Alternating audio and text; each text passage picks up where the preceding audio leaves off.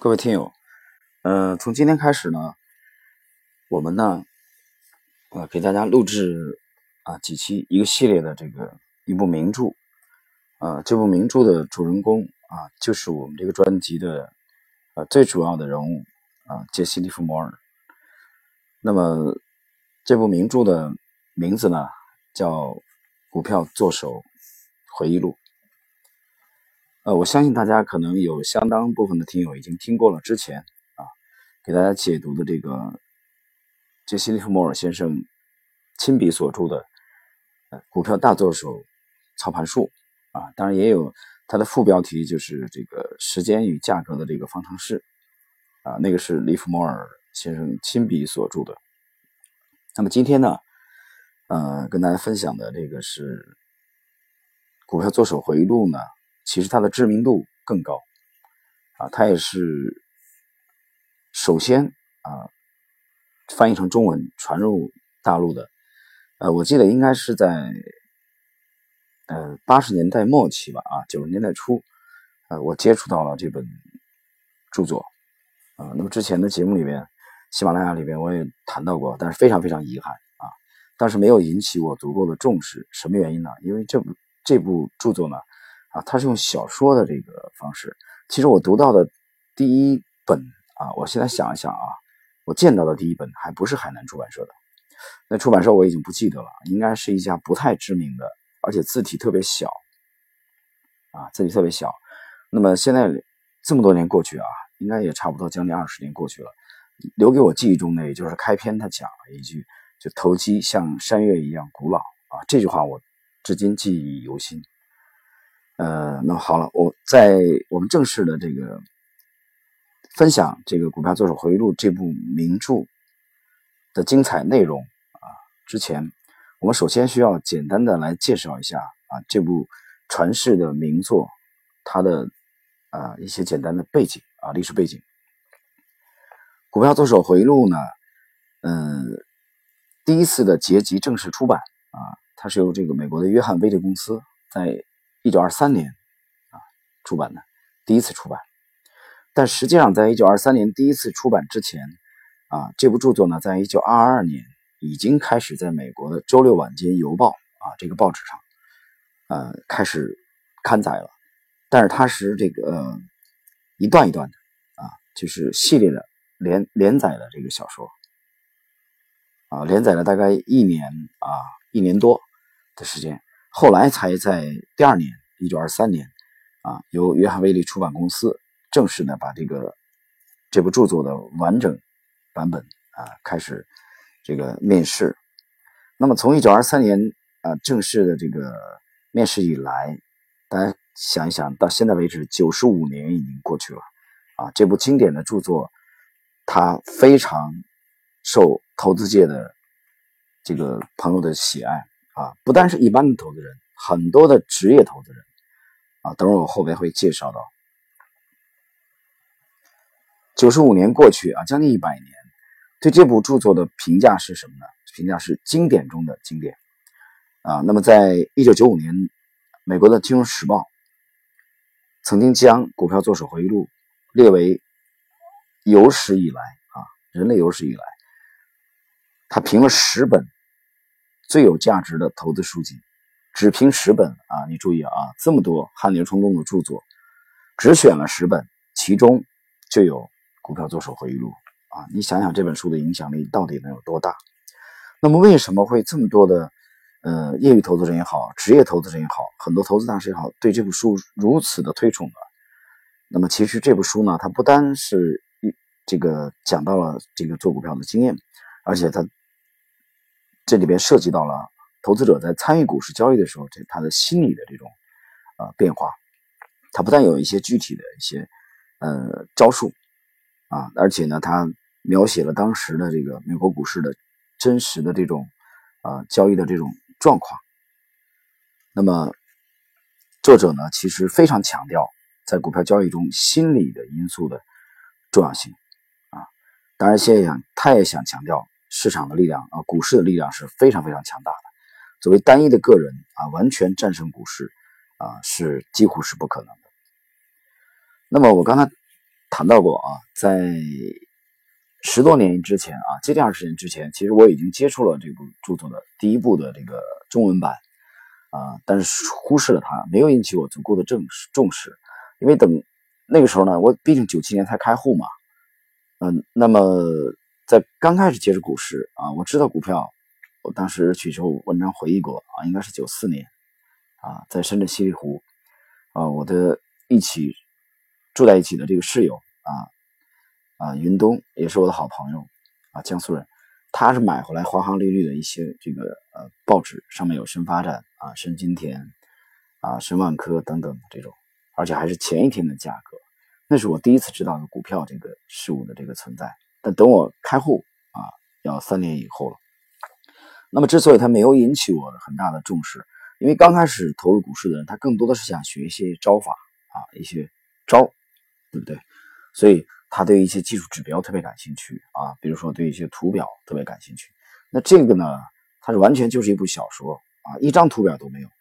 所以呢，那么跟当时年龄也有关系啊，年轻气盛，但是也浮躁，没有静下心来去读这部名作。那么《股票作者回忆录》呢，它是以财经小说的形式呈现在我们面前的。它的作者是埃德温。勒菲弗啊，这个埃德温·勒菲弗呢，呃，也很有趣。他是美国的专栏作家啊，小说家。这个人呢，他一生呢，写作生涯长达五十三年啊，专门是写作品的。他曾经写了八部作品啊，八部著作。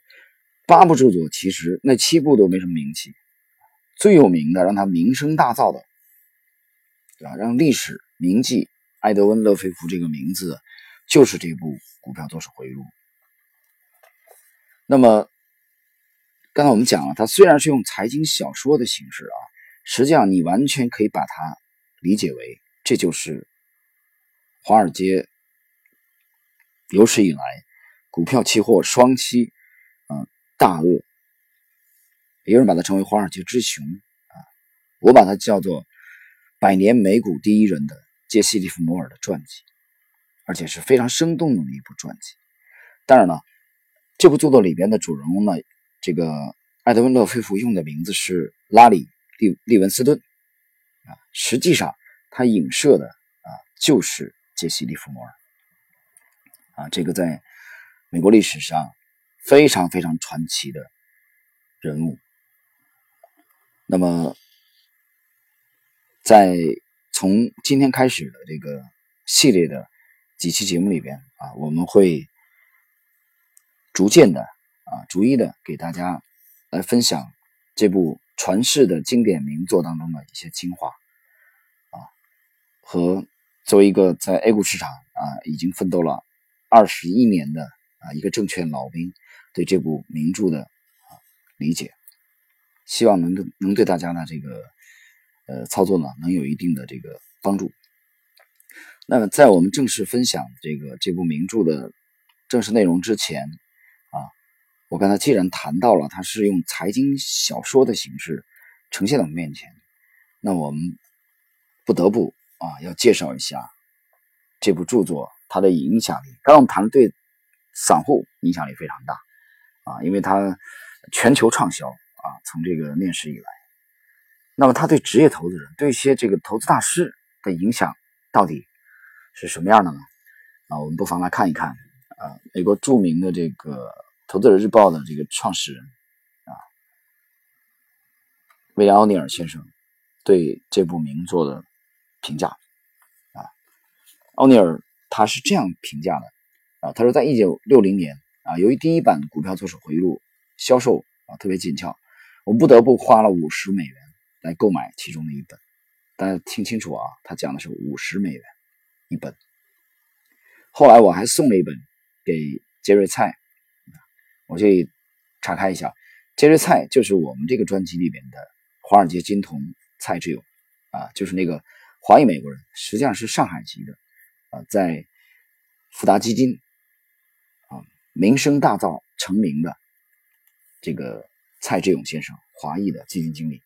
他也是一个成长股的拥趸。那么，我们从威廉·奥尼尔的描述当中啊，我们可以很清楚的了解到，奥尼尔先生和呃这个杰瑞·蔡就是蔡志勇是非常的熟悉的朋友。那么，奥尼尔继续写道啊，他当时啊是富达对冲基金的一名高级经理人。之后，呃，杰瑞他告诉我，《股票作手回忆录》已经成了他的老板。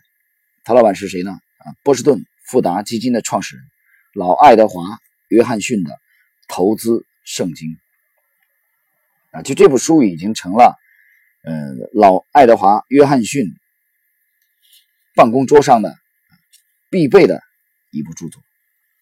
啊，这是奥尼尔对《股票作手回忆录》的。第一个评价，那么我们再来看啊，奥尼尔对这部著作的呃对他本人的影响力的描述。奥尼尔这样写道：多年来，我一遍又一遍的阅读最初的那本《股票作手回忆录》，并用不同颜色的水笔在书上做了许多的注释。如今，这本书已经破旧不堪了。数年前，我购买了一千多本股市。和投资类的书，然而，根据我四十五年的从业经验，我发现仅有十到十二本书真正是有一定的实际价值，而《股票作手回忆录》就是其中的一本。大家有没有听清楚？啊，奥尼尔曾经买过一千多本股票和投资类的书，一千多本啊，一千多本里边，他的从业经历啊。他从业四十五年当中，啊，如果说让他只挑十本到十二本的话，那么其中有一本就是《股票作手回忆录》啊，对于奥维奥尼尔先生的影响。当然我们知道了，啊，奥尼尔先生，呃，是一个勤奋的，一九三三年的美国的这个基金经理，啊，他自己通过不懈的努力和站在巨人前辈的肩上，创立了他的卡斯林系统。啊，我们刚才通过威廉·奥尼尔先生对这部著作的评价，大家可以认识到《股票作手回忆录》啊，它的对专业投资人的影响到底能有多大。那么接下来呢，啊，我们就开始这个分享啊这部书著作当中的啊一些精彩的内容啊，精彩，因为篇幅比较长，还是啊。是一是用故事的形式展现的，呃，我们首先给大家，我挑一些啊非常精彩啊精华的部分啊，我这里呢，首先呢想先从第二章开始啊，第二章讲的是这个少年作手啊拉里利文斯顿，呃，他打败了这个投机商号的内容啊，我们来看第二章，第二章给我留下印象特别深的。内容啊，作者是这样描述的：对我来说，那些报价并不代表股票的价格，不代表每股值多少钱，它们只是数字。当然，这些数字有内在的含义，它们一直都在变。而我唯一必须感兴趣的就是变化。就这样，我对价格行为开始产生了兴趣。我注意到上涨和下跌的时候，股票价格。总会呈现出某种循环往复的现象，同样的情况不断地出现，他们成了指导我的先例。当时我只有十四岁，但是等我在脑海中做了数百次的观察后，我发现自己在检验他们的正确率。啊，拿今天的股票行为与其他时候相比较，不久我开始期待股价的变动。正如我说过的那样，我唯一的向导。就是他们过去的表现。这一段呢，内容作者其实想告诉我啊，作为一个十四岁左右的抄写股票价格的啊这个一个男童而言，他是最早发现了啊股票的一些上涨之前的一些结构啊会不断的重复。不断的重复，这是给拉里·利文斯顿啊这个投机商号的少年赌客的一个第一的印象，对股市印象。第一个，他讲了啊，股票价格在不断的变啊，废话，它不变就停牌了嘛，啊，要么就摘牌了，对吧？它肯定在不断的变动啊，要么涨，要么跌。那在这个变动呢，第二点他强调，这个变动是有一定性、规律性的，就是不断的重复某种价格形态。那么由此，拉里·利文斯顿呢得出的一个教训，什么教训呢？啊，他说，华尔街没有新鲜事物，那里不可能会有，因为投机是极其古老的一项活动。今天在股市里发生的一切，曾经都发生过。而且还会重演，我从来都没有忘记这一点。第二章啊，作者继续来描写他对上述的啊这个观点的认识。当然，我就是这样子喜欢上报价纸带上的信息的。股票价格的波动，首先来自于我脑海中产生的上下起伏的变化曲线。当然。价格的波动总有它的原因，但是报价纸袋不关心这些原因，他对价格的波动不做任何解释。在我十四岁的时候，我不在报价带上找原因，如今我四十岁了，也还是这样。某只股票当天表现的原因，在两三天内，或几星期内，或几个月内，都有可能没办法知晓。但这又有何妨呢？你想从报价带上获取的是现在的信息，而不是明天的信息。原因可以等等，但是你必须立即采取行动，不然就只好放弃。那么，拉里·利文斯顿呢？啊，其实也就是杰西·利弗摩尔，通过这个第二章的啊，刚刚我们分享的上述内容，向大家首先强调的、灌输的一个理念是：呃，股市股价的运行是有一定规律性的。那么，通过报价指南，因为他当时他没有软件啊，他。没有电脑，没有互联网，那通过什么价格啊？电报机啊，电报。我们要感谢这个托马斯啊，爱迪生。那么通过电报以后传送这个纸袋啊，比如说七点五啊，七又五分之一美元等等等等，这样作者来解读这个报价纸袋。所以他通过早年的训练啊，对数字的这种变化是非常非常敏感的啊。那么刚才的第二段。作者其实想向我们强调，不要把精力放在去挖掘是什么原因导致了上涨或者下跌，而这点呢，其实我是深有体会的啊。那么从零一年到上海之后，我在上海的工作当中，接触了无数的个人投资者啊，包括我个人在内，我身边也接触了很多的这个上海的投资者啊，江浙一带投资者最多。呃，我看到了很多投资者他。每天花了大量的精力，都在研究什么？都在研究是什么原因导致上涨啊？是什么原因啊？是哪一条消息利空啊导致这这个股票下跌，或者大盘下跌，或者第二天开盘以前什么样的新闻啊导致了刺激了大盘的上涨？这是中国股市当中的绝大多数散户花了很多精力啊，每周、每年、每个月啊，甚至每天都在去研究的事情。但是很遗憾，一九二三年出版的，一九二二年刚开始连载的这部著作，阿里·利文斯顿已经告诉我们了：把精力集中在价格的变化上，而不是导致价格波动的这些原因。因为这些原因，你很可能在价格波动几个星期之后才了解到，但是这个时候很好的交易机会或许已经错过了。那么我在。喜马拉雅节目里边，我经常讲啊，讲我对市场的、对价格的认识。我的理解是，绝大多数场合下啊，你注意有定语的啊，不是百分之一百。那么是价格刺激了新闻，而不是新闻刺激了价格。很多人当然不认同。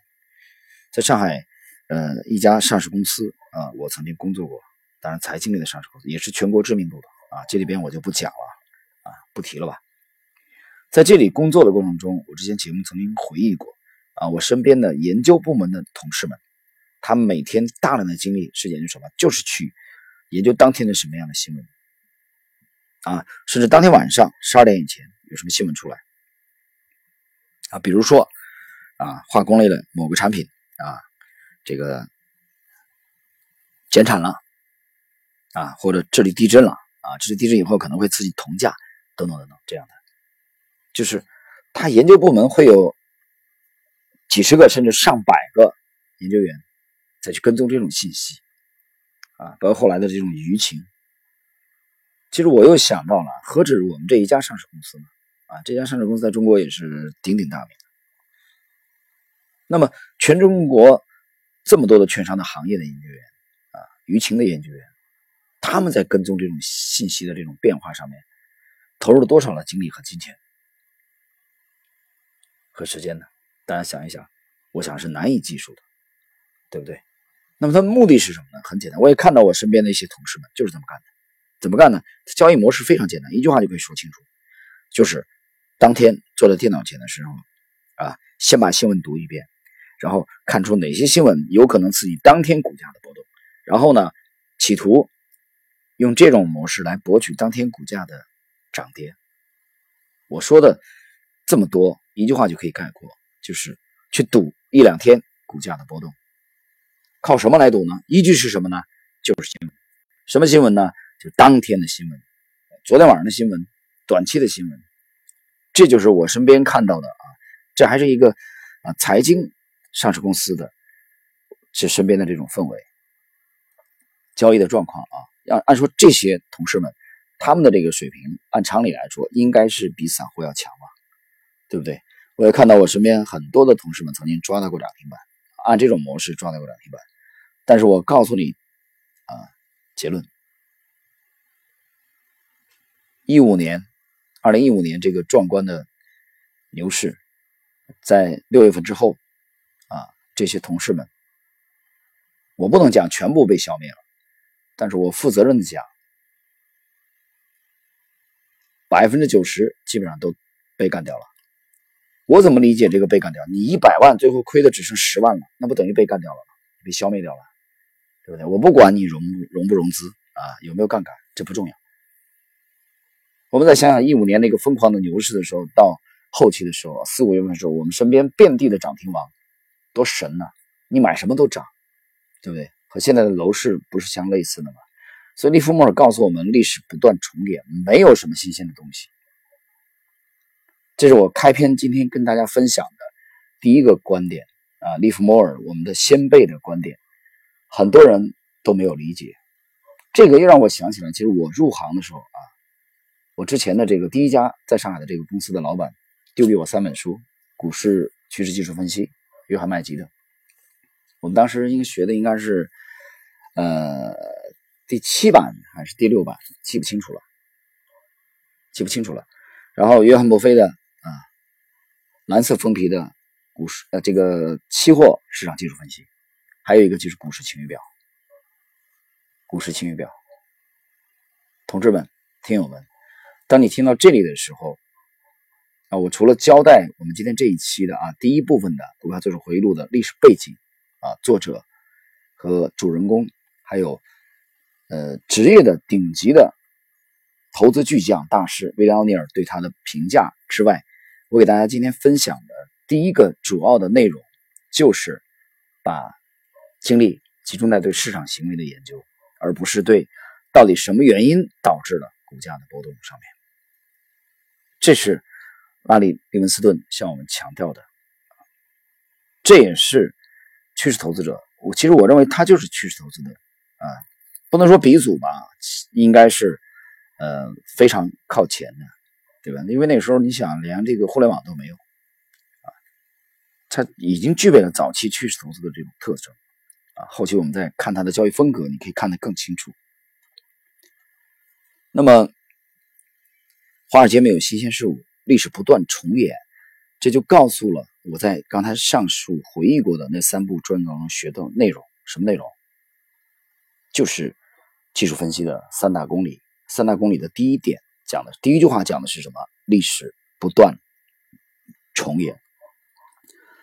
呃，我记得到现在，喜马拉雅这个，呃，我有三张专辑，一张讲 XA 读历史啊。